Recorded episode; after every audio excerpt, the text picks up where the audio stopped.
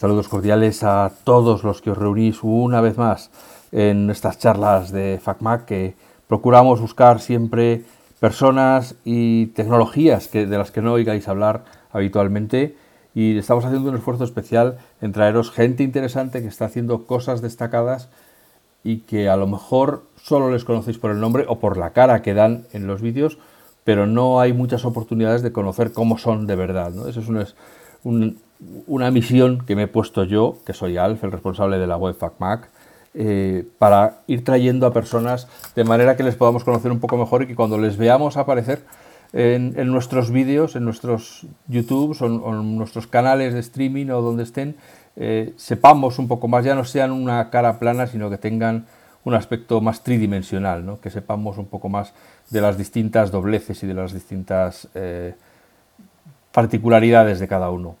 La persona que viene hoy es sin duda uno de los youtubers más destacados que hay en el mundo de la tecnología en España. A lo mejor él me dice que ala, que dónde vas, pero yo por lo que le he seguido y por lo que yo veo, por la relación que tiene con la comunidad de la gente que le sigue, etcétera, a mí me parece que es así.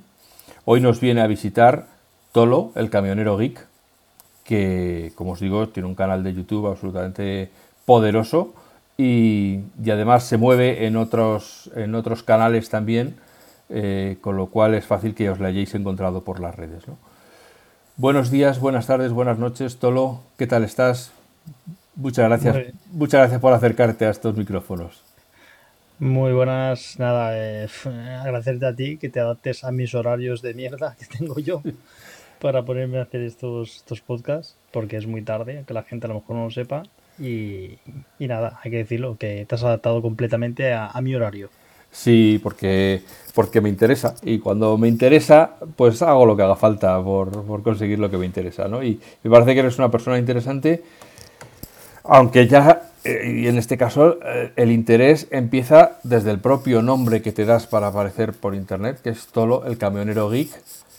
Eh, pues ya doy por hecho que tienes otra profesión y que has llegado al mundo de la tecnología, pues supongo que por una inquietud de hobby o porque te gustaba, o cómo empezaste tú en esto de los vídeos y de, y de empezar a, a hacer comentarios sobre los productos que salían? Hombre, pues a empezar a hacer vídeos fue porque por culpa de, Apple. De crear vídeos fue por culpa de Apple. Ya, estamos echándole la culpa a Apple. Sí, sí, sí, sí. O sea, hasta que no me compré mi primer MacBook Pro, no me decidí a grabar vídeos. Por lo fácil que vi que era y dije, si esto está súper bien, esto es súper fácil de hacer. ¿Y qué, qué usabas? ¿iMovie o qué? En aquella época. No, no, no, no, no. O sea, grababa la pantalla de, del Mac. Ajá. ¿Qué lo grababa? Con ScreenFlow, creo que Ajá, sí, sí, sí, sí, claro. Sí, sí, con ScreenFlow. Para hacer trucos del, del Mac. Tutoriales, sí, tutoriales de cosas de hackeos del iPhone o temas o, ¿sabes? Cosas así que a lo mejor veía yo que no había vídeos en español y yo me veía los vídeos en inglés o me leía foros en inglés donde enseñaban cosas y decía, uff, esto hago yo un vídeo de dos minutos y te ahorras tener que estar leyendo y traduciendo ahí media hora, ¿sabes? Claro. ¿Y, antes de eso no hacías nada? Así de subir contenido a, internet, mm, no. no, porque primero empecé con, con YouTube, primero. Sí, o sea, tú arrancaste directamente en YouTube, ya eres generación YouTube. Y, sí. Y bueno, me imagino que eh, de los foros o así comentarías en algo y Sí, sí, sí, sí, claro. O sea, bueno, es, verdad, es verdad, te he mentido. O sea, subir contenido a internet en formato vídeo sí que fue en YouTube. Pero bueno, antes de YouTube, si no me equivoco, también subía mis vídeos. Lo que pasa que para subirlos a una web tenía, tenía que subirlo a YouTube y de ahí pues coger el, el link o lo que sea para, insertarlo. Pero, pero no, por así decirlo, no era como si fuera mi canal, era como para eh, la web de un amigo, ¿sabes? Y también hacer los tutoriales ahí. Y luego lo típico, en los foros de, de, iPhones y tal, pues para aprender a hacer cosas, aplicaciones y tal, por ahí también publicaba a veces cosas. Pero lo normal. ¿Fuiste de los que tenía el, el iPhone con jailbroken? Sí, sí, yo tuve desde el primer iPhone que salió. Sí. Si no, tenías, si no tenías jailbreak no podías usarlo en España. ¿Y, y, qué, cuál fue el iPhone primero que tuviste? el 2G o el Edge. ¿Ah, sí? Que era, era el, el primero que salió, que era plateado por detrás de metal y de plástico por la parte de abajo. Incluso antes de que saliera en España. Sí, sí, sí. Tuve, de esos tuve dos. Porque se me estropearon. Eran de segunda mano, obvio. No me los podía comprar nuevos porque no me podía ir a Estados Unidos ni nada. Y Ujú. los, los que compraba era de gente que se los habían comprado allí y tal. Y estaban aquí en la isla.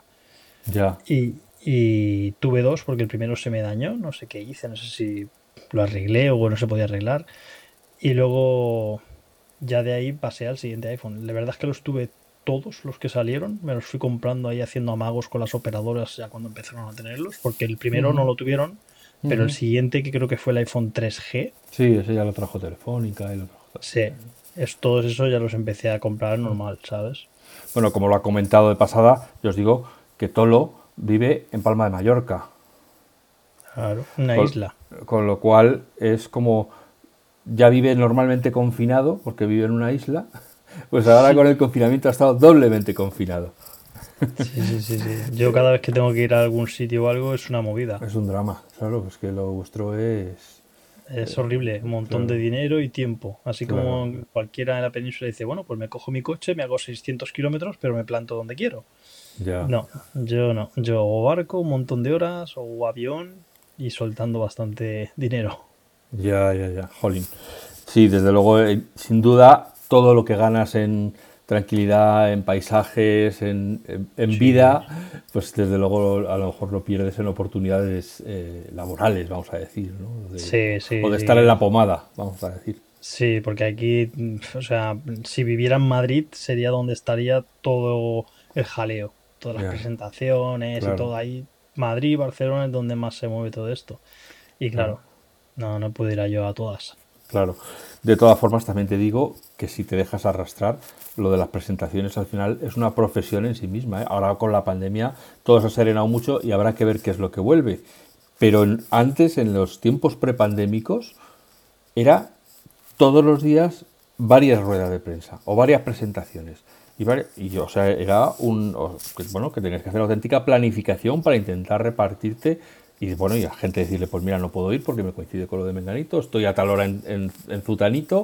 Y, y, bueno, o sea que a lo mejor a lo mejor ganas más de lo que crees estando fuera de la pomada porque, porque te permite dedicarte a lo que de verdad te interesa sin perder el tiempo en muchas de las cosas que sí que son relaciones públicas, pero que luego de ahí sale poca chicha y desde luego muy poco más de lo que puedas conseguir por teléfono o por, o por correo electrónico.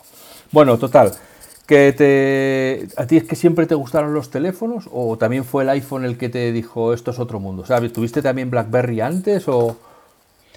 Pues a mí me, yo empecé con el, es que justamente sé cuál es porque no sé dónde vi el otro día un post donde decían los primeros teléfonos que tenían los la gente joven y tal y salía el que yo tenía, tío. Salía el Alcatel ladrillo le llamaban o algo así. El típico alca- Alcatel de, de- de- de colores que duraba do- dos horas la batería. Pues eh, tuve ya un par de teléfonos móviles, pero simplemente pues para lo que eran para llamar y punto y algún. SMS. Pero eso sí, iba cambiando bastante a menudo. No sé por qué, yo qué sé. Se ve que cuando salía uno nuevo, pues intentaba conseguirlo, pero vendía uno, compraba el otro, vendía uno, compraba el otro. Antes la moda era cuanto más pequeñito mejor. Sí, eso ha pasado como con los, como con los aparatos de radio. se- Luego la moda de los Nokia, que cada Nokia era más guapo que el anterior. Todo el mundo quería tener el, el Nokia de Matrix. Y al final llegué al Nokia 5800, creo, que era una especie de iPhone. Era un- el primer Nokia así con pantalla. Y de ahí ya empecé a trastearlo y tal. Me gustó muchísimo y cuando vi que existía algo parecido, pero mejor, que era el iPhone 2G, ya me pasé al iPhone 2G. Y claro, con el rollo de tener que estar trucándolo para poderlo utilizar para llamadas y tal, pues ya me envicié, ¿sabes? Ya estuve ahí trasteando, trasteando, trasteando y hasta el día de hoy. Una cosa llevo la otra, la otra, la otra y todo. Y entonces eh, creas tu canal. Bueno, la verdad que eso no he retrocedido tanto en el tiempo. Supongo que siguen todavía esos primeros trucos que, que contabas sobre, sobre el Mac o, o que usabas el Al- Mac. algunos sí, algunos vídeos sí que tengo que son bastante antiguos, pero no los tengo todos y los primeros no los tengo porque como te dije antes, eh, eran vídeos que yo creaba, que hacía para una web. para publicarlos en una web. Y yo, y yo le ponía una intro muy chula, con una música muy guay, pero con copyright. Entonces, mm. cuando quise monetizar mi canal, todos los vídeos que tenían copyright, pues tuve que. Te los tiraron abajo, claro. Sí, los borré yo, porque si no te meten un par de strikes y te cierran el canal, ¿sabes? Así que tengo vídeos antiguos, pero no tengo todos los vídeos mm, antiguos que tenía, ¿sabes? Pero bueno, son 12 años, hay bastante antiguos. Y lo, de empezar a, a, revisar, eh, digamos, eh, ventajas y, y, e, e inconvenientes de los teléfonos, ¿eso en qué momento dijiste, pues es que esto me, esto me gusta, pues es que lo voy, a, lo voy a ir haciendo? Pues mira, esto viene porque como me empezaron a gustar los teléfonos, yo primero iba, a mi bola, yo no yo miraba no miraba reviews de nadie ni nada, aparte que empecé el iPhone primero creo que salió en el 2007, si no me equivoco, y YouTube creo que empezó en 2006, ¿vale? Ya. Entonces, en el 2007 yo empecé a cacharrear con el con el primer iPhone. Hasta el año siguiente, imagino que era 2008, no salió el iPhone 3G. Ahí creo que yo ya me compré el Mac. Entonces, creo que empecé a, trastear, a subir vídeos súper pronto. O sea, no, no creo, yo no creo ni que hicieran ni tres años que se podían subir vídeos a YouTube.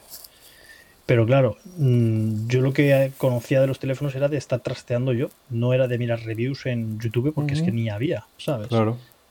Entonces, claro, como me gustaba estar cacharreando, cacharreando y probando y probando y probando aplicaciones y, y temas y todo eso que me los hacía yo, pues se me ocurrió, pues, mm, joder, como he dicho antes, digo, voy a subir vídeos así explicados fácilmente, porque había vídeos y tal, pero de gente de Latinoamérica que no hablan como nosotros. Mm, mm, la calidad de grabación a lo mejor no es muy buena, el audio no se escucha muy bien.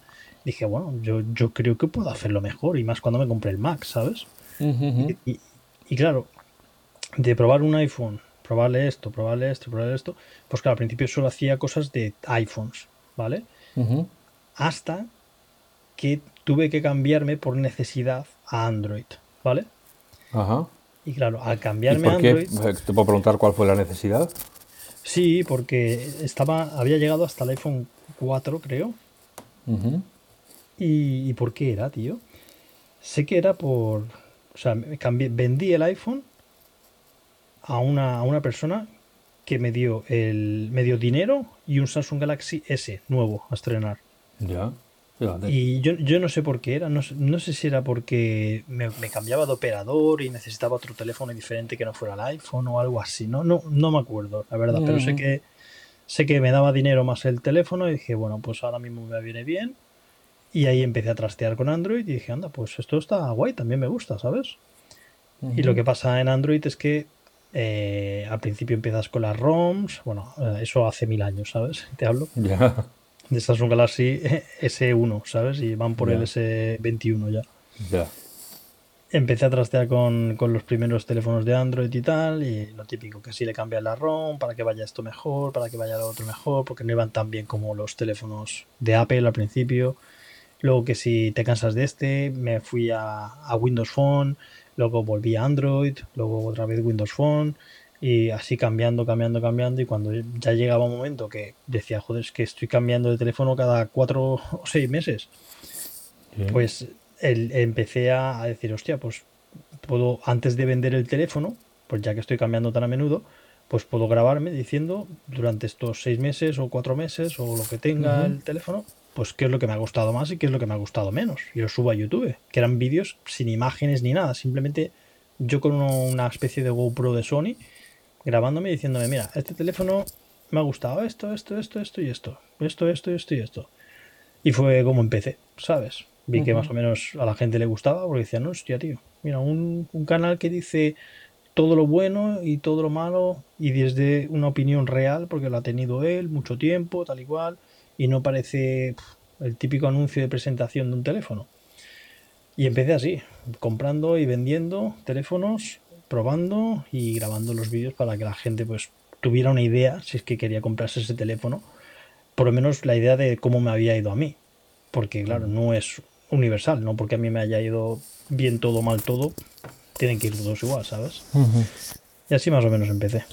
Y, y, todo esto lo hacías, digamos, simplemente digamos, por un servicio a la comunidad. O sea, no, no tenías ningún, ningún ánimo, porque además en aquella época de convertir eso en un negocio, ni de ganar dinero, ni de nada, o, ya desde el principio tuviste claro que eso podía ser una fuente de ingresos?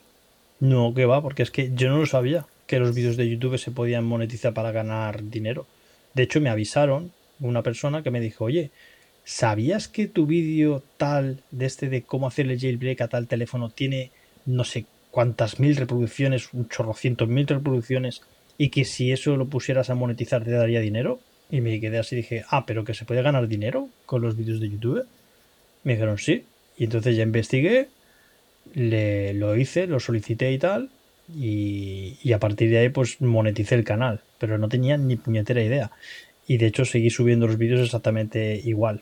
Porque no era una cosa que decía, bueno, yo pues yo cuando tenga un teléfono y tenga algo que contar el teléfono, cogeré y subiré otro vídeo. No, no, yo decía, bueno, lo monetizaré. Eso de monetizar no quiere decir lo monetizo y este mes que entra ya me entra dinero. No, no, no. Yo lo pongo a monetizar y ya veremos si entra dinero y ya veremos lo que cae, cobras. Lo que caiga, cae y ya está. Sí, y cuando caiga, cae, porque no, es, no, es, que cobres cada mes lo que tal. En YouTube tienes que llegar a un. Bueno, en YouTube y en casi todos los sitios. Si no llegas a una cifra, no cobras.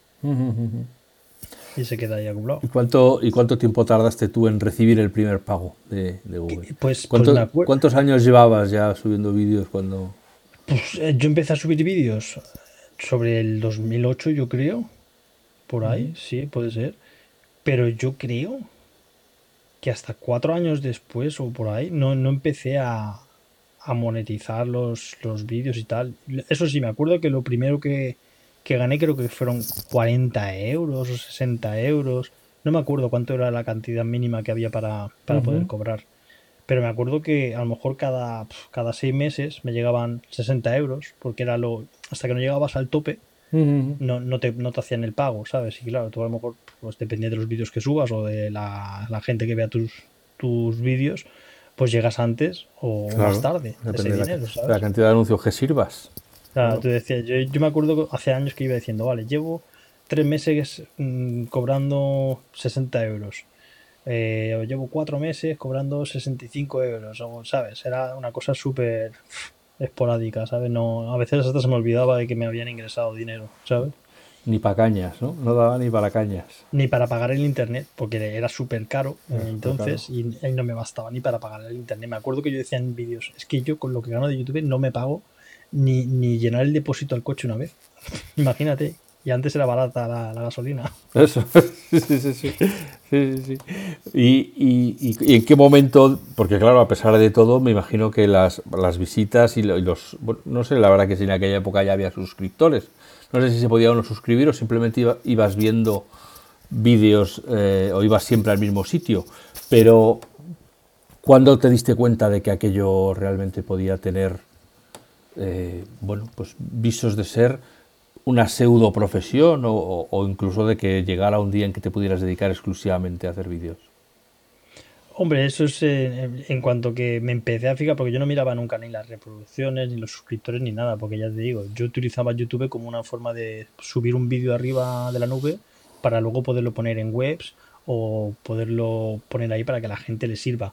Pero es que yo no miraba, porque antes en YouTube no iba con, iba con estrellitas las puntuaciones. Es verdad, sí, sí, sí. ¿Sabes? Entonces iba por, según las estrellitas que te ponía la gente, tu vídeo era más, mm, imagino que más recomendado o menos recomendado. Pero es que yo no miraba ni, ni las reproducciones ni nada, yo miraba las estrellitas. ¿Sabes? Y claro, yo imagino que, no me acuerdo muy bien, pero yo deduzco que cuando fui cada vez probando teléfonos, cada vez más de seguido, o sea que ya a lo mejor me deshacía de los teléfonos no porque ya me hubiera cansado yo, sino porque decía, mm, ha salido otro, porque cada vez estaba yo más informado y a lo mejor salía otro que me hacía ganas de probar y decía, uff, el que tengo me va muy bien, pero quiero probar el otro. Así que tengo que venderlo, ahorrar pasta y comprar el otro. Y claro, según iba haciendo eso, pues cada vez hacía cada menos tiempo los vídeos de estos de impresiones finales. Yo le llamaba, pues, mi vídeo de impresiones finales sobre el iPhone 3G, por ejemplo pues cada vez que hacía un vídeo de esos, yo veía que cuanto menos espaciados eran, pues como que la gente más volvía al canal, ¿sabes? Más volvía y cada vez yo, yo me sonaba que había más comentarios para contestar y tal. Entonces, cuando yo vi que cada vez eh, subía más contenido más de seguido, vi que a lo mejor eso pues podía ser que creciera. Ya cuando empecé a ver lo de los suscriptores y tal, y que cada vez subía el número de suscriptores, pues yo decía, mira, pues, pues se ve que a la gente le, interesa esto. Aparte del feedback que te dan en los comentarios, ahí lo ves.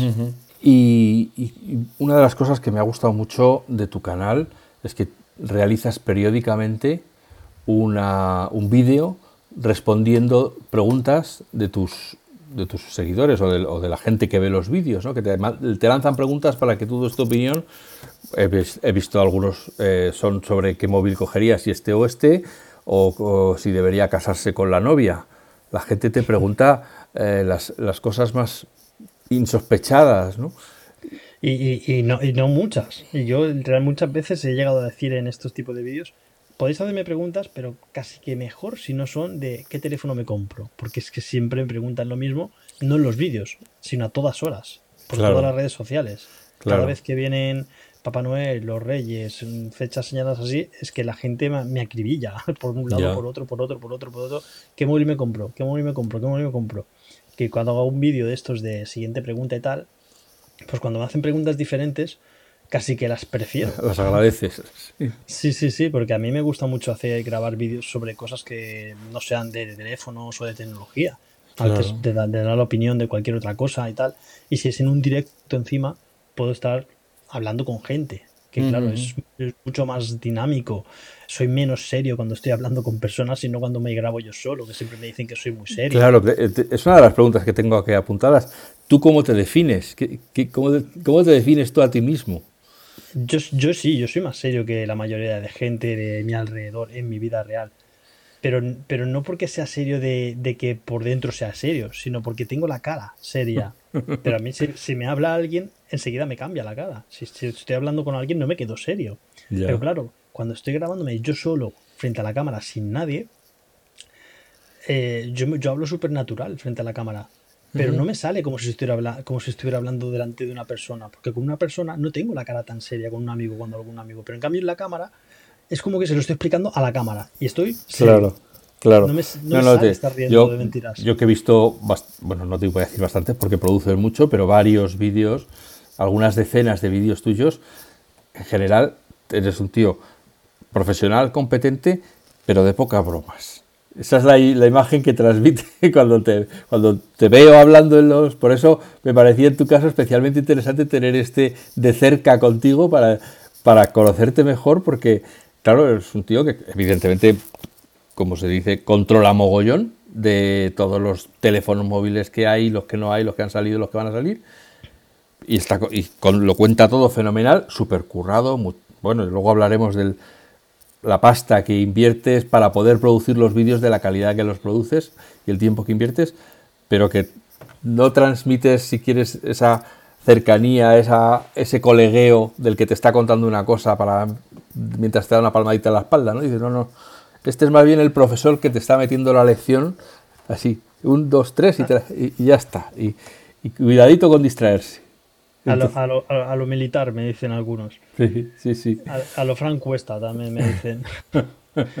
pero, es que, pero es que no es mi intención. Porque de hecho, si, si, si tú te cruzas conmigo, por ejemplo, por la calle y te tengo que contar lo mismo que he contado en el vídeo, no te lo voy a contar en el mismo tono. Es que no me sale. O sea, en la cámara tendría que estar falseando, como actuando, actuando frente a la cámara para estar como más alegre, más... Sí, porque no me sale estar así riendo porque sí, con la boca enseñando los dientes. Mi cara normal es más serio, pero cuando estoy hablando con una persona no soy, no, no, se me pone la misma cara de serio. Si no sería un rancio, nadie quedaría nunca conmigo.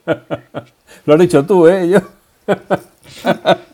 sí, me pasa muchas veces. Muchísima gente que, como cada mes se suscribe gente nueva, siempre hay alguno que me dice, ¿pero qué te pasa? ¿Estás enfadado?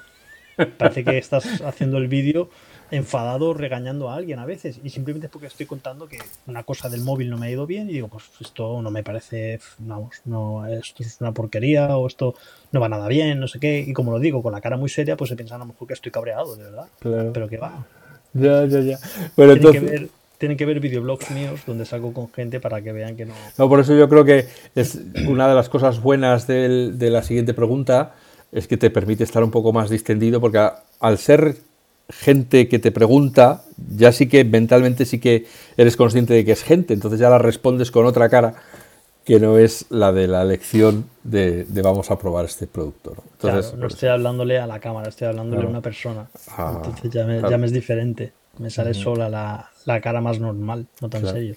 Entonces decías que tú, por tu propia inquietud, ibas comprando y vendiendo los móviles para poder cambiar en cuanto salía uno que te apetecía probar. ¿En qué momento llega alguien y te dice, oye, te doy el, eh, yo te doy el móvil y tú me pones aquí que lo compren en mi... ¿Cuándo empezó a, ya a no depender de tu billetera, sino a, que ya se te acercaban empresas o fabricantes a decirte, oye, eh, camionero, eh, revísame este producto? Pues eso fue a partir de los 10.000 suscriptores, me acuerdo perfectamente. Ah, porque, hombre, si quieres antes y te pones tú a contactar con todas las empresas, pues seguramente habrá empresas que te dejen. Pero yo tuve la suerte de que comprando y vendiendo teléfonos, pues conocía gente. Y como yo te digo que no soy serio cuando hablo con gente, pues yo casi siempre me suelo hacer amigo de, al que le vendo algo, ¿sabes? Porque siempre vamos un rato. Y me hice amigo de, un, un, amigo de aquí de Palma, de, el Camello Kick, le llamamos. Y este hombre, pues era como yo, pero con más dinero que yo, por lo tanto podía cambiar más rápidamente de teléfonos, pero sin, hacer vídeos de YouTube. Pero como se hizo amigo mío, pues me dijo, bueno, pues yo si quieres te dejo los móviles que yo vaya comprando y antes de venderlos, los tienes tú una semanita y luego yo los vendo.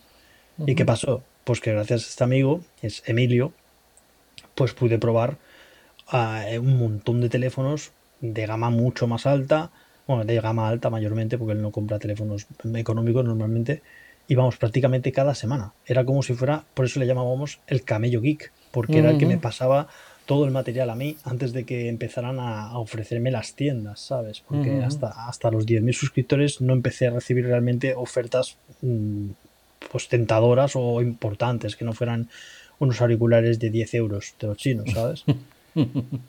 Pues fue eso, a partir de los 10.000 suscriptores más o menos me, empezaron a contactar ya empresas serias. ¿Y cómo fue esa, se recuerdas esa primera llamada o ese primer correo electrónico en el cual te escribe un relaciones públicas de una empresa diciendo hola, que hemos visto tu canal y nos gustaría proponerte, ¿qué tal? Pues estoy dudando, no sé si fue DV de Andorra, que actualmente se llama Jafón, o EWeGo, que ya no están, creo, que son Ah, ¿qué, otra tienda tenían? Bueno, es que tienen varias, ¿sabes? Pero son trabajan con Xiaomi. Fueron, fueron algunos. También fue una tienda de, de la condomina, ¿cómo se llamaba, tío? no me acuerdo ahora. Que también es amigo mío. Todos estos son amigos míos. A menos que van cambiando a veces, según qué tiendas van cambiando de, los que te ofrecen los teléfonos y tal. Si no cambian, pues me acabo haciendo amigo de ellos, porque tanto hablar con ellos por WhatsApp o llamadas y tal. Luego al final pues hablamos de cualquier chorrada o me preguntan ellos a mí cosas también. Pero me sorprende, ¿y, no te contacta directamente Xiaomi o...? No, no, A mí no. Y dudo, yo dudo, bueno, no lo dudo. Eh, es que directamente Xiaomi, es por ejemplo Xiaomi España, Ahora que está en España, sí, pero cuando yo te estoy hablando de esto, de cuando yo tenía 10.000 suscriptores, Xiaomi no estaba en España todavía. Bueno, digo Xiaomi, digo LG, digo todos estos que están deseando que su móvil destaque en, las, en las estanterías porque hay otros 50 igual que ellos, ¿no? Esas marcas, por ejemplo, Motorola, Samsung, eh, LG, HTC y tal, creo que si en su momento yo hubiera buscado el, el correo electrónico para contactar con ellos y les hubiera pedido, quizás sí que me hubieran ofrecido, porque luego vi más adelante que en canales que eran grandes también, en suscriptores y tal, que crecieron mucho más rápido que yo, pues ellos sí que les dejaban teléfonos, pero a mí, como tenía Emilio, que me dejaba los teléfonos que compraba, que eran los, últimos que salían, no me hacía falta, ¿sabes? Y entonces los que me empezaron a contactar eran tiendas. O sea, es una tienda que tiene los mismos teléfonos que las compañías, pero con lo bueno, en teoría, de que no tenía por qué decir solo lo bueno y callarme si algo no me había gustado porque la marca no se enfadase, porque la tienda lo que quería era simplemente que dijera, eh, este teléfono lo venden aquí, ¿vale? Y te dejo el link de compra abajo. No, no les hacía falta, por ejemplo, por lo menos a mí, casi siempre he mandado carta blanca y si he visto que algo no ha funcionado y lo he dicho, nunca me han dicho, eh, ya no te mando más teléfonos. ¿Por qué? Porque han dicho que esto no te ha gustado. ¿Por qué? Porque saben que es verdad. Saben que es verdad y, que, a lo mejor si yo le encuentro un fallo a un teléfono que me ha pasado, como ellos luego vayan y, sigan vendiendo ese teléfono o pidan dos palés más de ese teléfono, se lo van a comer con patatas, porque va a resultar que la gente también encuentra ese fallo y se lo van a devolver. Así que más vale que, que, lo diga yo, o incluso si yo encontraba a lo mejor el fallo antes de subir el vídeo, pues a lo mejor les decía, oye, este teléfono tiene este fallo, no puedo hacer el vídeo. Entonces ya directamente ese teléfono no, no subía vídeo y si me preguntaba a alguien, oye, ¿este teléfono te, te parece recomendable? Yo le decía directamente, no, yo lo probé y esto no iba bien, por eso no subí el vídeo, ¿sabes?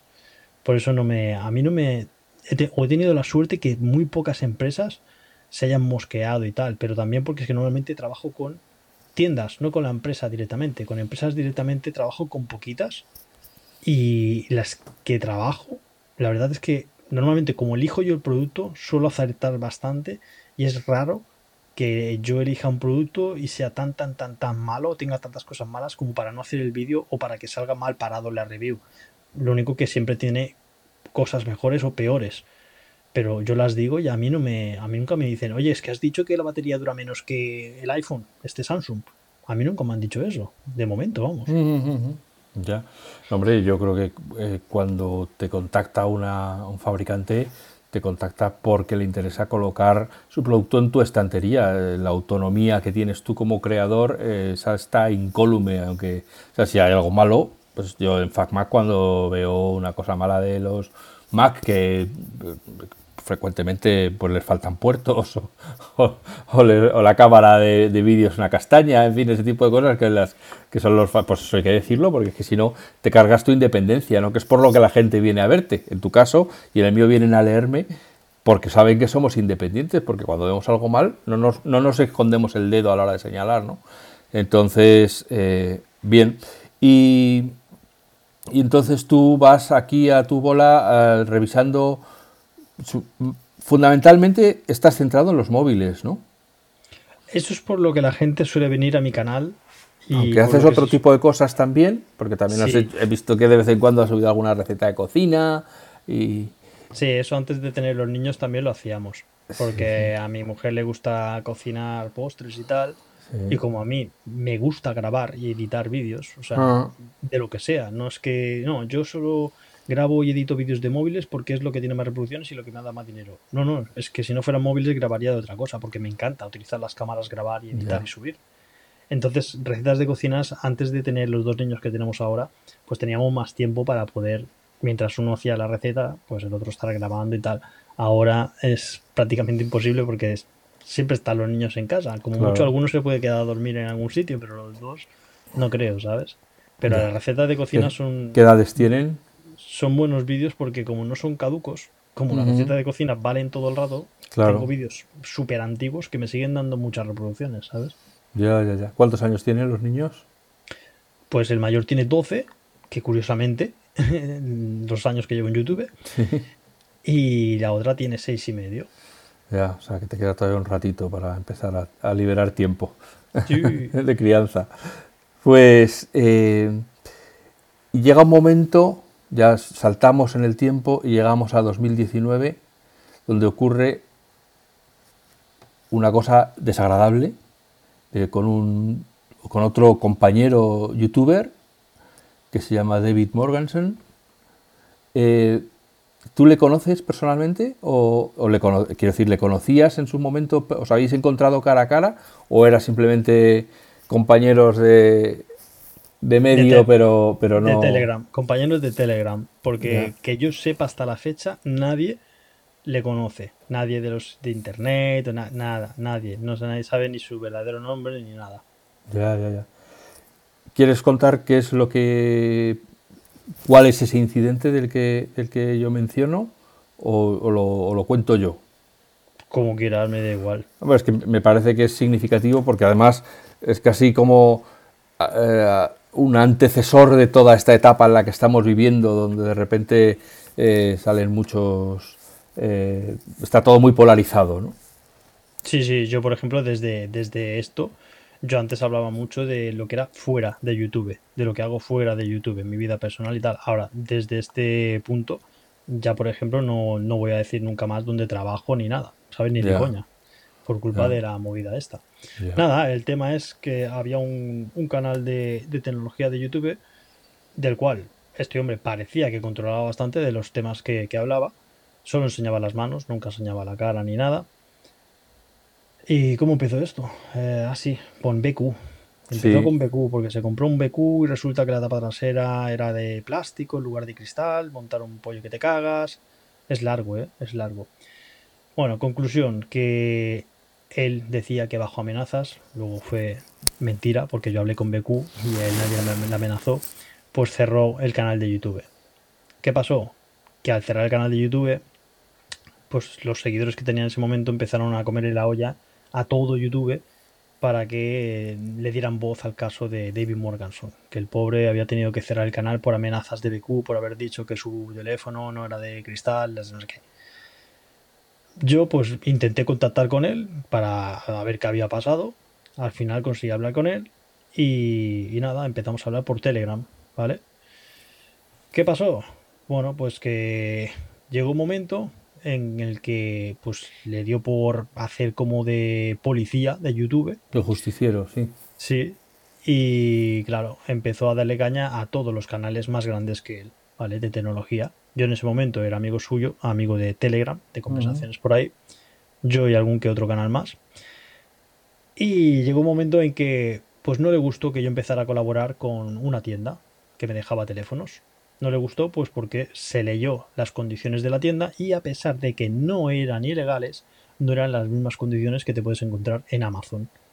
Sí, que es que no admiten la devolución o algo así, ¿no? O que lo admitían. eso es lo que decían ellos. Lo que decían los de Achocom, estos. No, o es lo que decía David. Es lo que decía David y sus seguidores. ¿Por qué? Pues porque a mí, en principio, yo, como no tenía mucha idea de tampoco de tiendas ni nada, porque yo tampoco me leía las condiciones de todas las tiendas y tal, no soy un experto en eso, yo tenía entendido que si tú abrías tu teléfono cuando te llegaba, una vez abierto, como pasa en el corte inglés, por ejemplo, y en según qué sitios, si tú abres el producto, ya no te dejan devolverlo. O sea, tú puedes comprarlo y te lo llevas, pero si cuando lo quieres devolver has roto el precio original, en algunas tiendas te dicen que no, que ya no te devuelven el dinero porque has roto el precio original. Pero claro, en el caso de los teléfonos, eh, tienes que saber si funciona, tienes que probarlo para saber si está algo dañado.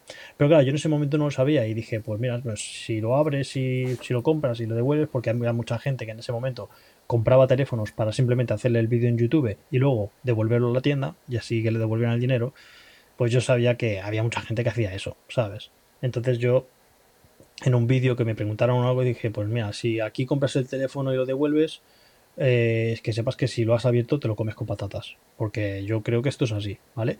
Y luego la tienda me dijo, no hombre, esto es así, pero si el teléfono no tiene nada, si es devolverlo por devolverlo, si lo devuelven porque el teléfono tiene una avería, si está dañado, obviamente que se lo vamos a cambiar o, a darle el, o a darle el dinero, lo que quieran. Pero claro, si lo abren, lo, miran, el teléfono no tiene ninguna tara y lo quieren devolver, obviamente ahí es donde le vamos a decir que no. ¿Sabes? En teoría, eso no era. Eh, decían que eran condiciones abusivas, pero no eran, no eran ilegales, porque se podían hacer, ¿sabes?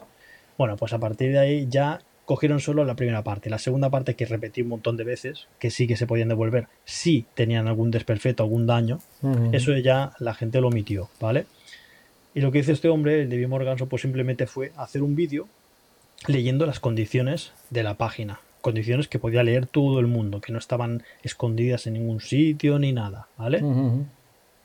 Eh, a raíz de ahí, pues la gente empezó a, a, mandarme mensajes a mí con que si colaboraba con una tienda que estafaba a la gente, que tenía condiciones ilegales, cuando nadie dijo que eran condiciones ilegales, sino que eran condiciones, mm, porque en ese momento nadie sabía si eran legales o no. No, no eran ilegales porque no, no le pudieron hacer nada, ni mandándoles inspecciones de, de estas de trabajo ni nada. Y pues lo único que pasó, pues que muchos seguidores de este tío, de David Morganson, venían a mi canal para eh, insultarme, para decirme que si era un estafador, que si colaboraba con tiendas que, que tenían pues, condiciones ilegales, etcétera. O sea, basta que uno diga una cosa, el otro le cambia una palabra, se le dice el otro, el otro ya le cambia una palabra, le dice el otro. Incluso que cuando llegan a mí resulta que estoy matando niños y comiéndomelos, ¿sabes? Después, como yo hice un vídeo diciendo que lo único que había hecho David Morganson era leer las condiciones que pone en la página, que no había descubierto América ni nada, y que no era ilegal, pues que no sé qué problema había. Yo con David Morganson no estaba cabreado ni nada. De hecho, me dijo, voy a hacer un vídeo. Y dije, haz el vídeo que quieras, es que yo estoy súper tranquilo. Si vas a hacer un vídeo leyendo lo que pone en la página web que debe ver todo el mundo, ¿no? Pues hazlo, no pasa nada. Pero a la tienda no le sentó bien que hiciera ese vídeo, este hombre, ¿vale? Porque en el vídeo daba a entender que estaba haciendo, que tenían condiciones ilegales. Y ya sabes, o sea, la gente no lo va a comprobar o no, simplemente lo va a decir. Y eso, la, el boca a boca, pues hace un montón de daño a una empresa, ¿sabes? ¿Qué pasó? Pues que esta tienda le mandó, me mandó un audio a mí diciéndole que le dijera a David Morganson, que en ese momento era amigo mío, por así decirlo, que quitara ese vídeo, por favor, porque no era verdad lo que decía y si no, iba a tener consecuencias, ¿vale? ¿Qué pasó? Pues que le mandé ese audio a él, en lugar de decírselo con mis palabras, por rapidez, porque estaba haciendo cosas, le reenvié el audio directamente a David Morganson. Y David Morganson, pues ya se hizo el víctima, hizo como que, uff, me han amenazado, me van a romper las piernas, no sé qué, no sé cuánto. ¿Pero ese audio lo publicaste tú o lo publicó David? Lo publiqué yo. Porque ese, ese audio lo he oído yo. Sí, claro. Lo publiqué yo mismo en mi canal de Telegram porque estaban diciendo una cosa que no era. O sea, estaban diciendo que le habían amenazado, no sé qué. Y claro, en ese, en ese audio decían que quite ese vídeo o vamos a ir a por él. Pero claro, es que claro, eh, cuando dicen vamos a ir a por él, una, tienda que vende teléfonos te dice quita esta información de internet que es falsa, vamos a ir a por ti, ¿tú qué crees? ¿Que te van a ir a con un sicario a matarte o que te van a poner una denuncia?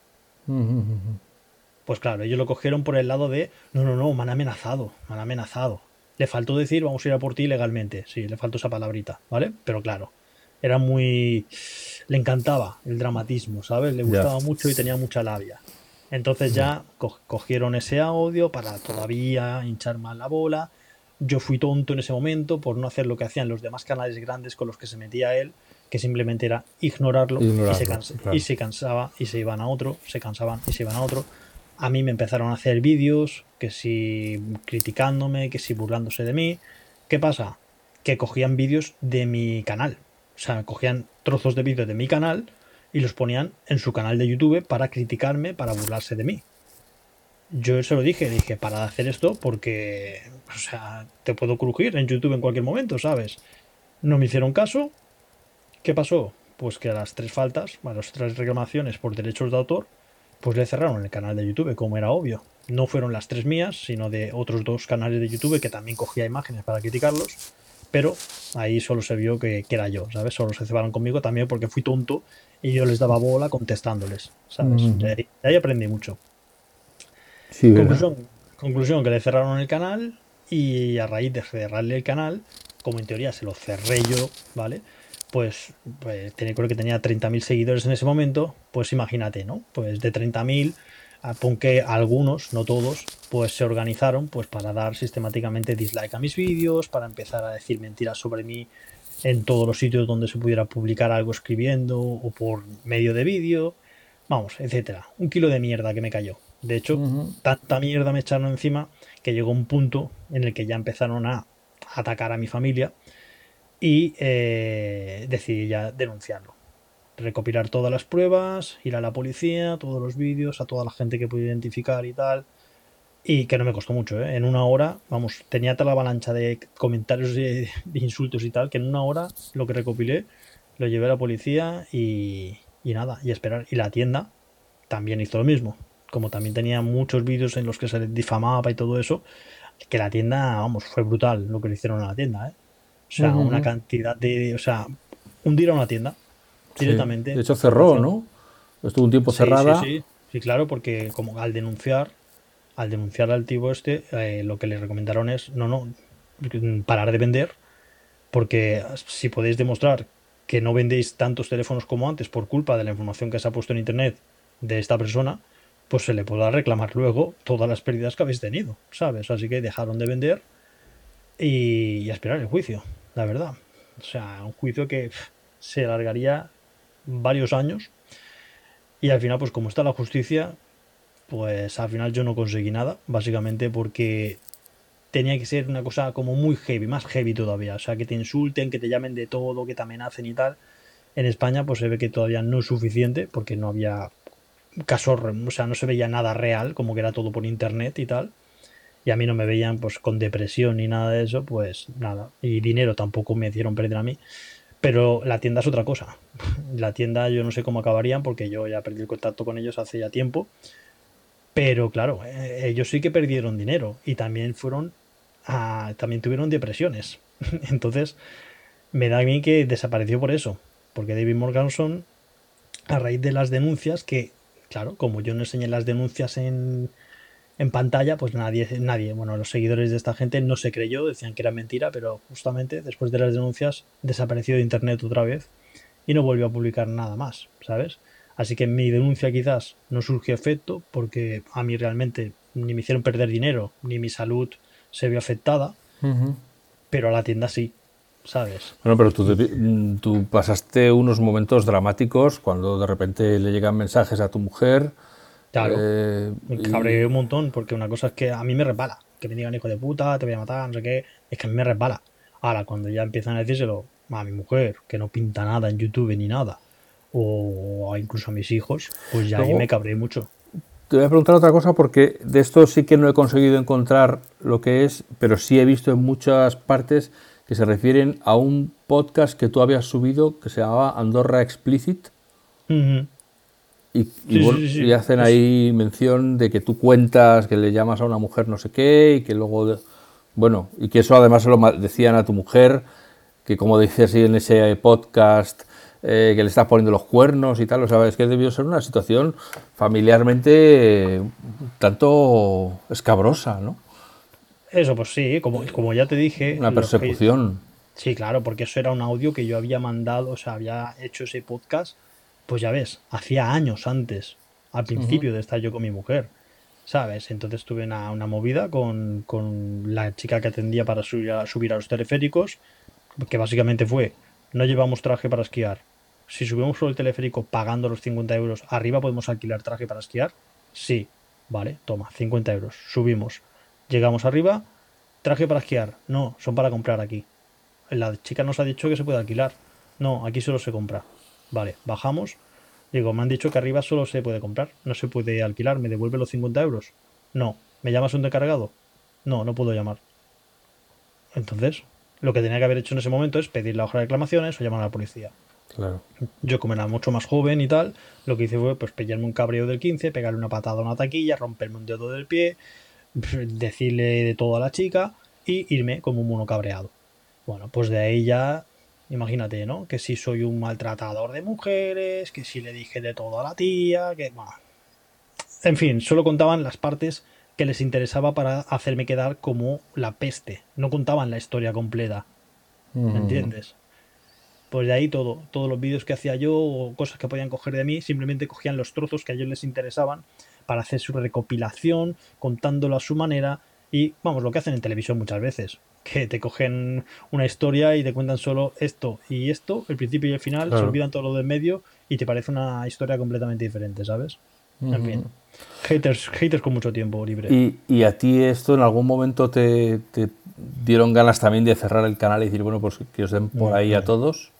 No, porque es que, claro, es que ellos, ellos a lo mejor se pensaban que eran muchos o me hacían un efecto muy grande en mí, pero ten en cuenta que que en verdad era una mierda. lo que pasa es que yo era tonto que por cuatro monigotes que me decían cosas, yo cogía y me rebotaba y les contestaba. Eso era mi problema, que yo era el único que les daba bola a los demás canales, en cuanto que se metían con alguno de otro canal, como no le contestaban, se iban a otro. Pero yo al final me picaba porque como siempre veía la manera de poderles contestar y dejarles mal porque tenía la respuesta correcta, no, no era una cosa que me inventara, una mentira, pues le seguía contestando, pero siempre sacaban otra cosa, siempre sacaban otra cosa, siempre sacaban otra cosa.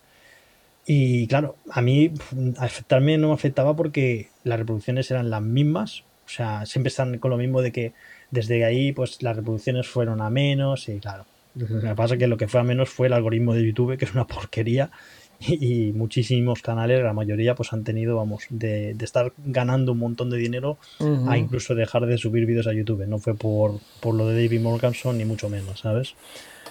Así que así está la cosa más o menos. Ya. Entonces tú, a ti a pesar de todo, a pesar de todo el drama, aquello no te perjudicó en cuanto a, tu canal. Que va, yo seguí subiendo vídeos como siempre, o sea, normalmente un vídeo a la semana. O sea, es que, es que, claro, cuanto más va creciendo el canal, pues más tiendas quieren colaborar conmigo. Y a pesar de que esta gente se pensaran que eran un mundo, es que eran una hormiga. O sea, ¿tú te crees que a, que a Samsung le importa que tenga yo a, 30 haters dándome dislike en el vídeo? O diciendo que es que es un estafador. ¿Tú crees que a Samsung, por ejemplo, le importa una mierda? A ella le importa que yo coja, haga un vídeo del, del teléfono de turno y salga en YouTube. O sea, ellos ni miran los comentarios, importa un... Para ellos son nada, una mosca. Ya, ya, ya. ¿Y cuántos seguidores tienes ahora mismo en, tu canal de YouTube? Hostia, pues ahora te lo digo, porque tengo el móvil aquí delante. 275.000. 266.000. Ajá. 266.542, porque yo puedo ver la cifra exacta. Vosotros no. Ah, vale. Muy bien. Pues nada, pues no, no, no son pocos tampoco. Hombre, para el tiempo que le dedico a YouTube, o sea, no, le puedo pedir más. ¿Cuántas, ¿cuántas horas eh, trabajas al, día en, tu canal, por así decirlo? En filmar, eh, editar, subir y contestar. No, no, no, todos los días hago, hago cosas de YouTube. O sea, te puedo decir que a la semana no tengo un horario fijo ni, ni, ni nada depende siempre de, las cosas que me lleguen, de si tienen prisas las empresas para que les haga el vídeo o no. Pero vamos, yo calculo que si lo pudiera, si lo repartiera, pues a lo mejor una, una hora quizás o dos al día, si pusiera más o menos una media, quizás una o dos horas al día, porque a lo mejor habrá un día que estoy cuatro horas y otro día que no hago nada de YouTube. Yo que he visto en acción, como bien sabes, a tu, tu capacidad de influencia, que es por lo que se llaman a los influencers, porque supone que son capaces de... En, español teníamos la palabra prescriptor, que era la persona que le decía a otros que podían comprar una cosa, que como ah. él la tenía, pues... Pues, eh, pues, no la conocías la palabra. Pues, prescriptor. sí, el que, el que te hace una prescripción, como el doctor, que te prescribe algo, pues es el que te dice, usted tómese esto. Bueno, pues entonces el prescriptor, que es lo que el término que se, que se usa en publicidad, es la persona con autoridad que le es capaz de decirle a otros lo que, lo que deberían hacer porque él lo hace, ¿no? Entonces, bueno, pues ahora se llama influencer. Vale, pues yo que he visto que de verdad tú cuando recomiendas un producto la gente lo sigue y, se producen ventas reales, eh, me ha llamado la atención esa cercanía que tienes con tu comunidad, por eso te digo que he visto los vídeos de siguiente pregunta, etcétera, que es algo que yo no sé si te ha salido innato o lo, o lo cogiste porque lo viste en otros canales. Que, no, yo te explico. El vídeo este de siguiente pregunta viene porque yo empecé también a grabar podcast. Aparte de... Sí, lo he visto, los, he, visto. Pues eh, los podcasts eh, no empecé tan pronto como en YouTube, pero sí que más o menos. ¿eh? Tampoco estuve muchos años después porque empecé a grabar podcast, a podcast cuando los descubrí en el iPhone. Y los descubrí en el iPhone 3G, creo. Claro. Porque llevaba la aplicación de podcast del iPhone y dije, a ver, ¿qué es esto? Me puse a escuchar gente hablando de tecnología y digo, hostia, pues si yo hago lo mismo. Y ya empecé a grabar ahí también. ¿Qué pasa? Pues que al... Tú sabes que si eres muy, ¿cómo se dice? Constante, pues a la gente llega un momento que a mucha gente le engancha. Porque hay gente que a lo mejor cada día tiene un hueco para escuchar algo y, y si tú eres muy, muy constante, como era yo, cuando sacaba a mi perro a pasear todos los días, grababa un podcast, era diario, pues tenía, llegaba un momento que, que, al final de los podcasts yo decía siempre mi correo electrónico. ¿Qué pasa? Pues que me, me echaban a correos electrónicos preguntándome lo que me preguntan en YouTube muchas veces. ¿Qué móvil me compro? ¿Me ha pasado esto con tal?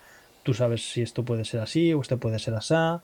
Eh, claro, entonces yo ya grababa mis podcasts andando con mi perro pero llegaba un momento que siempre tenía que dejarme como cinco minutillos al final para responder correos así rápidamente, ¿sabes?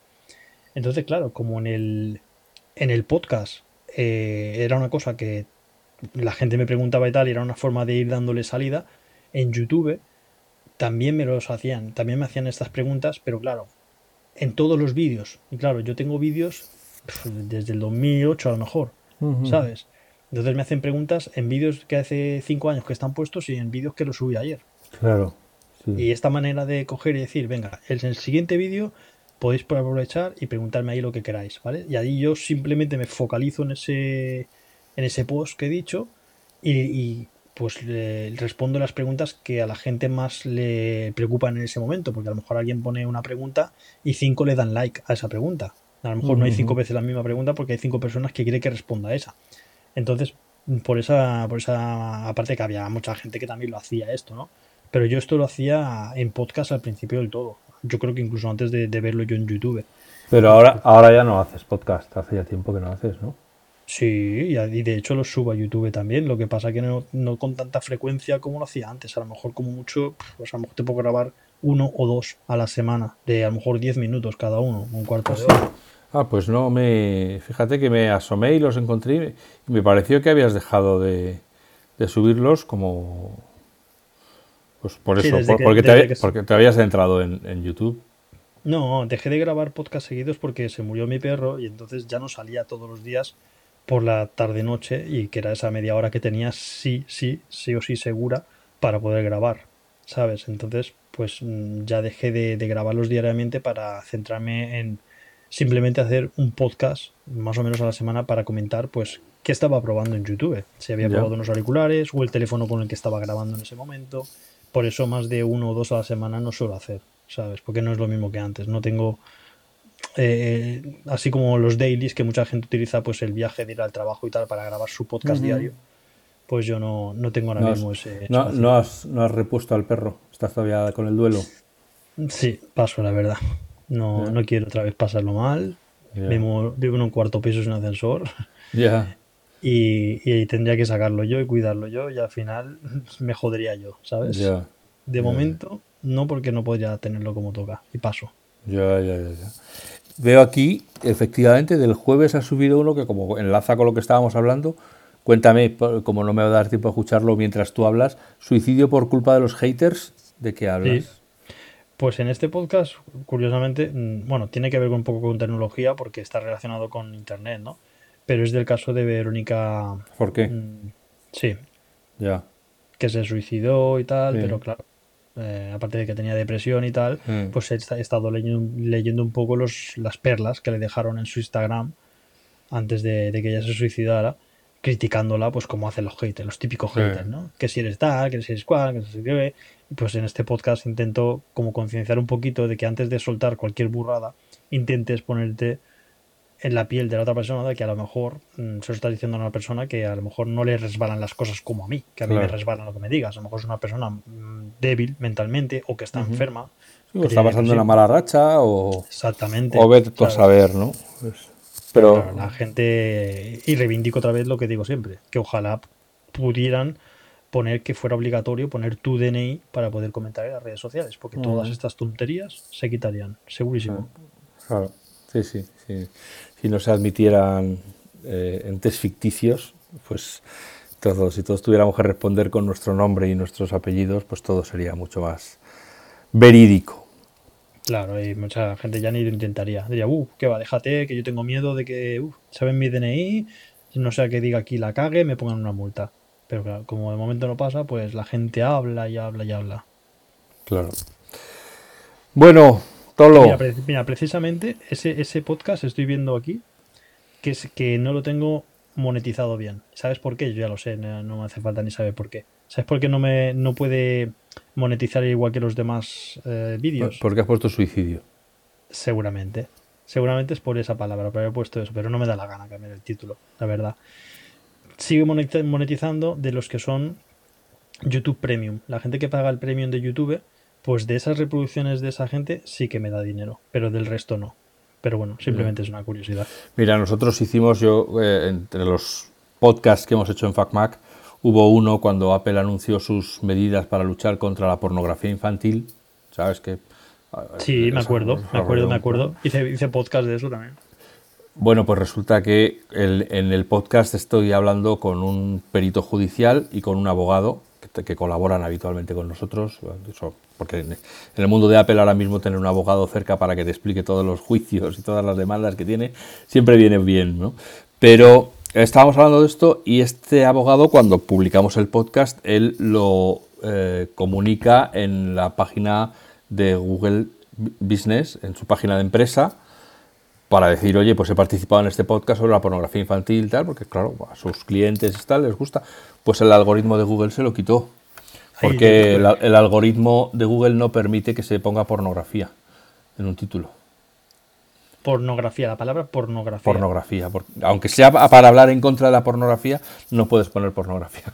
Sí, es que el algoritmo no. Los y, robots esto no va y, y el abogado eh, puso una reclamación a Google, le respondió un humano y le dijo: Sí, vale, pero, pero ya te estoy diciendo que esto no es que estemos haciendo apología, sino que estamos en contra.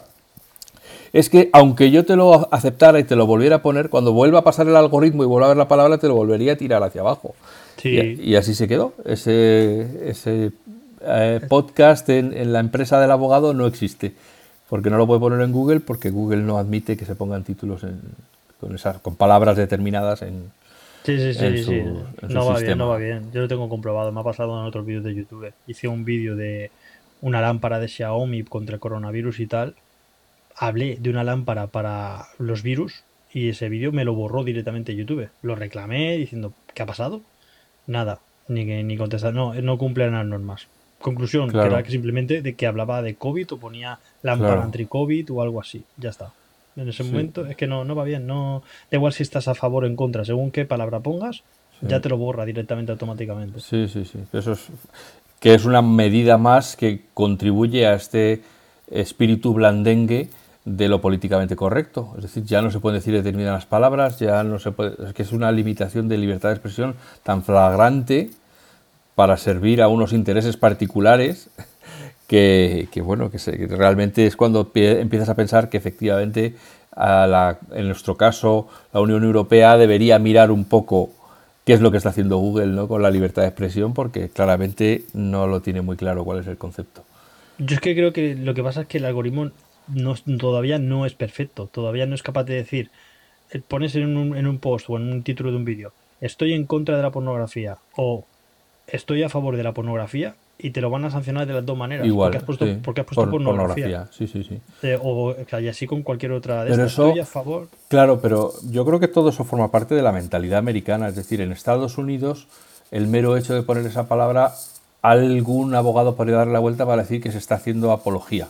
Aunque luego sea en contra, pero simplemente se quitan los problemas. Si no lo puedes poner de ninguna manera, pues no vas a tener ninguna demanda en ningún sitio por, exacto, tal. Porque a lo mejor pones eh, estoy en contra de la pornografía, pero a lo mejor resulta que luego el texto es a favor de la pornografía. O sea que bueno, que luego los malos, eh, que como solemos decir en la web, los malos están siempre pensando cómo pueden subvertir el orden, ¿no? Entonces, bueno, eh, ante la posibilidad de que le chulen, pues cortan por los sano y dicen, pues no se puede poner palabras feas en los titulares y ya está y se acabó. Sí, sí, YouTube no, no sé cuándo fue que también pusieron una norma nueva para evitar que les pusieran multas a ellos, pues automáticamente, pum, súper restrictivos en no sé qué tema, ahora no me acuerdo qué era, pero sé que era para que, por si acaso tú subías algo que estuviera en contra de la ley y no los crujieran a ellos, pues directamente antes de subir el vídeo ya te lo comprobaban ellos y ya directamente no se podía subir si tienes según qué cosas. Pero más que nada para evitarse ellos tener que pagar multas, ¿sabes? Claro. ¿Y tú estás contento con esta dualidad de trabajo principal y hobby youtubero? ¿O te gustaría que llegara un día en que YouTube fuera tu única ocupación, estar todo el día dale que te pego con la creación de contenido? Yo preferiría estar simplemente con los vídeos y los podcasts, porque a mí grabar podcast me gusta, yo creo que igual o más que los vídeos, porque es que no me tengo que peinar, ni, ni vestir, ni nada, puedo hacerlo en pijama o paseando por la calle o en cualquier sitio o en el coche. En cambio, los vídeos tengo que estar en un sitio, prepararlo todo, que me gusta, pero es más engorroso y económicamente, por lo menos a mí, casi que me sale más rentable grabar podcast desde un teléfono, ¿sabes? Porque... una de las cosas que no hemos hablado, que yo conozco porque me lo has contado fuera de antena, es el, vamos a decir, el pastizal que cuesta el equipo que utilizas para grabar los vídeos, porque me comentaste que te vas a comprar una nueva cámara para grabar. Cuando, ¿Cuándo fue? Porque a lo mejor ya me he comprado otra. Pues a lo mejor, pues a lo mejor deberías empezar a hacer revisiones de cámaras también. También, también, con las, también las hago, pero claro, como no cambio cada semana, hay menos vídeos. Ya, ya, ya. Pues bueno, no sé, yo me acuerdo que tenías ya una super mega resolución que me decías que, que con el creo que era con el Mac Mini que ya parecía que le o, que no le podías poner toda la resolución porque el Mac Mini a lo mejor ya no podía y que, en fin, sí, sí, eso era, con el anterior Mac Mini, sí, con este que tengo ahora que es el M1, eh, con la cámara que tengo actualmente que es un pepinazo de cámara. ¿Qué cámara es? Que aquí no tenemos problema con las marcas. Eh, la Sony A7S3. Es, una cámara full frame. Y es ahora mismo la, vamos, la referencia. O sea, con decirte que han tardado como 4 o 5 años en, pasar de la S2 a la S3. O sea, que a lo mejor hasta dentro de 4 o 5 años nos sacan la siguiente. ¿Y qué, y, qué, hace ya? ¿Te cocina por las noches también? ¿O te prepara el café por la mañana? ¿O qué? ¿Qué, qué, eh, tiene de más con respecto a la, a, la, S2? Pues, pues eh, que graba 4K a 60 frames por segundo sin recortar en el marco. O sea, todo completamente full frame, lo más ancho posible. Hay otras cámaras que pueden hacerlo, pero te recortan, entonces te hacen un cuadrito pequeño. Esta no. Tiene una pantalla articulada hacia adelante para que tú te puedas ver o según que tomas. Y por supuesto, pues la calidad de los archivos, que te deja grabar una calidad súper bestia, infinitamente bestia, que en YouTube no la aprovechas. De hecho, yo mi cámara no la tengo programada para que grabe a lo máximo. Porque es que no. YouTube luego lo comprime y lo sube a un tope de calidad que mi cámara supera. Entonces no me hace falta grabar archivos tan bestias porque luego en YouTube no se notaría. Pero básicamente tiene un autoenfoque que es súper fiable. No hace falta que estés tú mirando la cámara a ver si estás desenfocado. Te sigue el ojo perfectamente, la cara, puedes hacer lo que quieras. Es súper rápido, poner la mano delante o el teléfono lo enfoca súper rápido, nunca pierde el foco. O sea, ganas en tranquilidad, en fiabilidad. Sabes que No, no vas a tener que repetir una toma porque te va a grabar perfecto, ¿sabes? Ya. ¿Y tú utilizas un NAS o, qué tienes? ¿Simplemente discos duros o...? Un disco duro. Porque tú tienes que generar una cantidad de... Pero no lo guardo. ¿No lo guardas? no, yo lo guardo en la nube. Directamente para arriba y ahí se queda almacenado. Eh, ¿Dropbox o, No, no, no, no. En YouTube, en YouTube se guarda.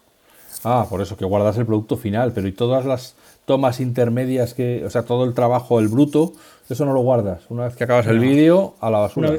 no, una vez que está subido y veo que está bien, que no tengo que repetir ni nada. Una vez que ya está el vídeo subido y se ve perfectamente, yo ya me deshago. Porque si no podría tener, pues tú imagínate, creo que tengo 2.000 vídeos en YouTube. Imagínate los vídeos que, el almacenamiento que necesitaría. Si cada vídeo me ocupa bastante espacio, que era descubrí una manera con un tutorial de hacer que los vídeos me ocupen menos espacio, pero antes tenía vídeos de 35 gigas. Un vídeo de YouTube. Imagínate. Joder, ¿y te deja subirlo eso? Sí, claro, sí, lo que tardaba mucho y tal.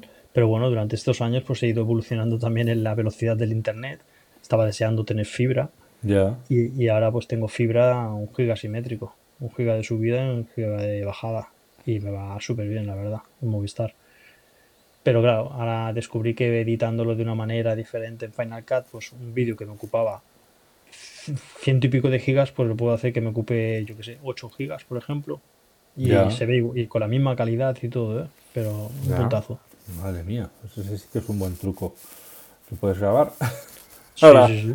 Para los del Final Cut. Sí, sí, lo tengo, lo subí, lo subí.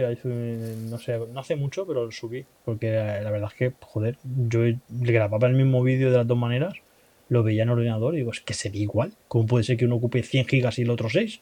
¿Cómo puede ser? Digo, pues bueno, nada, lo haré así. Tengo un disco duro externo SSD de un tera y ahí guardo todo. Porque el MacBook, el, el Mac Mini que tengo yo es de 500 gigas y me quedan 360 más o menos libres, pero lo que tengo siempre enchufado es uno de un tera, ya es donde guardo la biblioteca de Final Cut. Y, como cada vez que termino el, vídeo y lo publico, la biblioteca la tiro a la papelera y los archivos que, he utilizado para hacer el vídeo también los tiro a la papelera, pues soy bastante maniático de, tener el escritorio limpio, ¿sabes? En cuanto que termino el vídeo, todo lo que era de ese vídeo, pum, a la papelera y lo tiro. Que por culpa de eso muchas veces la he cagado, ¿sabes? Claro. ¿No, no usas Time Machine? No, la verdad es que no. Pues deberías. Deberías comprarte otro disco duro para poder hacer la copia de seguridad, precisamente para eso, para que te tengas puedas retroceder una semana en el tiempo y recuperar los archivos que tuvieras allí. Ya, ya, sí, alguna vez lo hice, pero yo qué sé, me da pereza tener ahí otro disco duro. tampoco, es que tampoco me gusta tener muchas cosas. Soy, o sea, yo utilizo un montón de cacharritos, pero me gusta mucho el minimalismo. Y es un poco incompatible. Ya. Bueno, bueno. Y entonces, o sea, tú usas Mac, usas Final Cut. Este es un usuario Apple de, arriba abajo, aunque, aunque por el trabajo utilices muchos Android y, tal, pero, pero de, vocación eres, eres maquero. De, ordenador sí. De ordenador sí, porque yo tuve Windows, bueno, de hecho los primeros temas con el jailbreak que hacía para los iPhones los hacía con el Paint de Windows. Imagínate. Y ya desde que probé Mac dije, Buah, esto es como te jugar a una Game Boy y pasarte a una PlayStation. O sea, no tiene nada que ver, tío. Y en cuanto que probé Mac y en cuanto que probé sobre todo las aplicaciones, los programas de Mac, dije esto es, vamos, súper fácil, súper intuitivo, encima es bonito, no tengo que preocuparme de los virus, va bien todo el rato, o casi todo el rato, porque también a veces fallan en según qué cosas, pero vamos, no tiene mantenimiento, no tienes que estar, a ver, esto por qué no funciona, a ver, error 1, eh, a ver, el código este, buscar en Google, ¿por qué pasa esto? como me ha pasado en ordenadores Windows, porque también he tenido, o porque toda mi familia, ¿a quién van a, llamar cuando se rompe algún ordenador? A mí. aunque, Al geek, claro. Aunque yo no utilice Windows, pero bueno, tengo que empaparme ahí de tutoriales y tal para arreglarlo. Para los que no estamos en este mundo de la super mega edición ultra revolucionaria de, alta definición superlativa, ¿cuánto cuesta la cámara que, que utilizas en tus vídeos? Pues si no recuerdo mal, en la cámara sola sin el objetivo creo que valía 4.000 y pico o algo así. Jesus. ¿Y, has comprado el objetivo también? Sí, el objetivo ya lo tenía de la anterior cámara. Ah, era, reutilizable. Eh, sí, sí, porque como también, como también, era Sony, es lo bueno de la Sony. Que... Mantiene la compatibilidad. Mm. Total, que tienes invertidos en equipos para poder hacer los vídeos un dinerete. Sí, sí, sí, pero me ha costado ¿eh? llegar a esta configuración yo he ido siempre cambiando, comprando cámaras en tiendas que ya ni existen, pero que eran muy baratas, me tardaban mucho tiempo en llegar. Luego las tenía aquí, las probaba, las podía vender a lo mejor un poco, más caras gracias a lo barato que lo había comprado. O, iba cambiando de una a otra, cada vez mejorando un poquito más, hasta que al final pude ahorrar y, y comprarme esta que era la que tenía lo que yo quería de un principio. 4K 60 frames con pantalla articulada para poderme ver. Yo solo pedía eso pero hasta llegar a una cámara con el autoenfoque de la Sony con 4K 60 frames, hasta que no salió esta y pude comprármela, porque claro, salió, pero luego tenía que podérmela comprar yo. ¿Podemos decir que eso lo, ha pagado YouTube? Sí, claro, obviamente. Eso no, el dinero de la cámara y esto yo no, no lo cogí de, de mi nómina, por así decirlo. Esto es de, de YouTube. Ya, ya, ya. Bueno, pues mira, qué bien. Bueno, Tolo, te dejo que los humanos tenemos que dormir. Yo supongo que tú todavía te quedarás ahí un, rato eh, puliendo cosas y mirando cosas. Eh, te agradezco muchísimo que me hayas hecho un hueco porque sé que, pues, que tienes la vida muy ocupada y que bueno pues solo es a estas horas cuando te quedas tranquilo y puedes y puedes eh, dedicarte a, otro tipo de, situaciones. ¿no? Así que te agradezco en, mi nombre y en el de todos los escuchantes que nos hayas dejado asomarnos un poquito a tu mundo y a, comprender un poco cómo es tu vida. Y por supuesto, yo espero que hablemos con motivo de alguna presentación de Apple para que me cuentes un poco tus impresiones. Y, sí, sí, yo de hecho estoy esperando a que saquen los Mac Mini M1 Pro. Pro o Max para, para cambiar el que tengo yo porque lo voy a querer comprar sí o sí para probarlo. Ya, joder. Madre mía, si es que eres un caprichosito. Sí, sí, yo, todo lo que sea, porque eh, si fueran cosas que luego no voy a rentabilizar, pero todo esto sé que me va a dar más dinero luego, ¿sabes? Hombre, solo el tiempo que te ahorras en, procesar archivos y, tal. Y aparte que luego este, estos vídeos de los Macs que me compro, los MacBook Air y todo eso, cuando hago un vídeo de estos, a la gente le encanta. O sea, mis vídeos más vistos no todos son de teléfonos, ¿eh? O sea, te sorprenderías.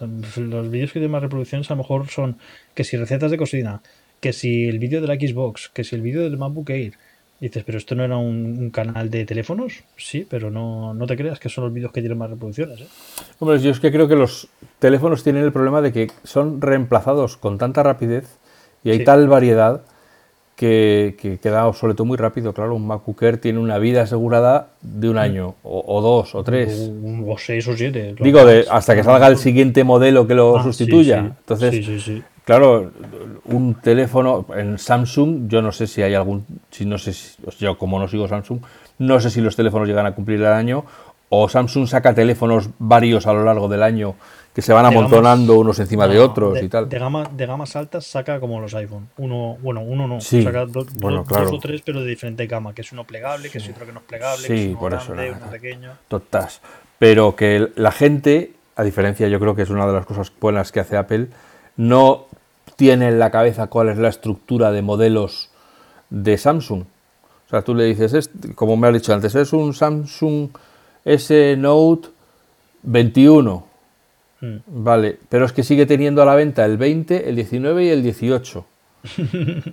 y las diferencias entre uno y otro son pues que en uno pues a lo mejor ha ganado 15, más megapíxeles, más megapíxeles básicamente. Más megapíxeles y la pantalla tiene 2 milímetros más de diagonal y el no sé qué. La gente, claro, pues llega allí y dice, pues son iguales. Y uno vale 250, el otro 230 y el otro 190. Pues ¿qué te voy a comprar? Pues, pues yo qué sé, yo qué sé. Si vengo aquí a comprar es porque no sé, si no, no vendría, la compraría por internet. Bueno, no me enrollo más. Muchas gracias, eh, Tolo. Espero que hablemos pronto. Y a vosotros que estáis ahí al otro lado, una y otra vez, agradeceros, como siempre, la fidelidad y, y los mismos deseos con los que acabo siempre. Que seáis felices y que seáis buenas personas y que nos escuchamos pronto. Hasta ahora.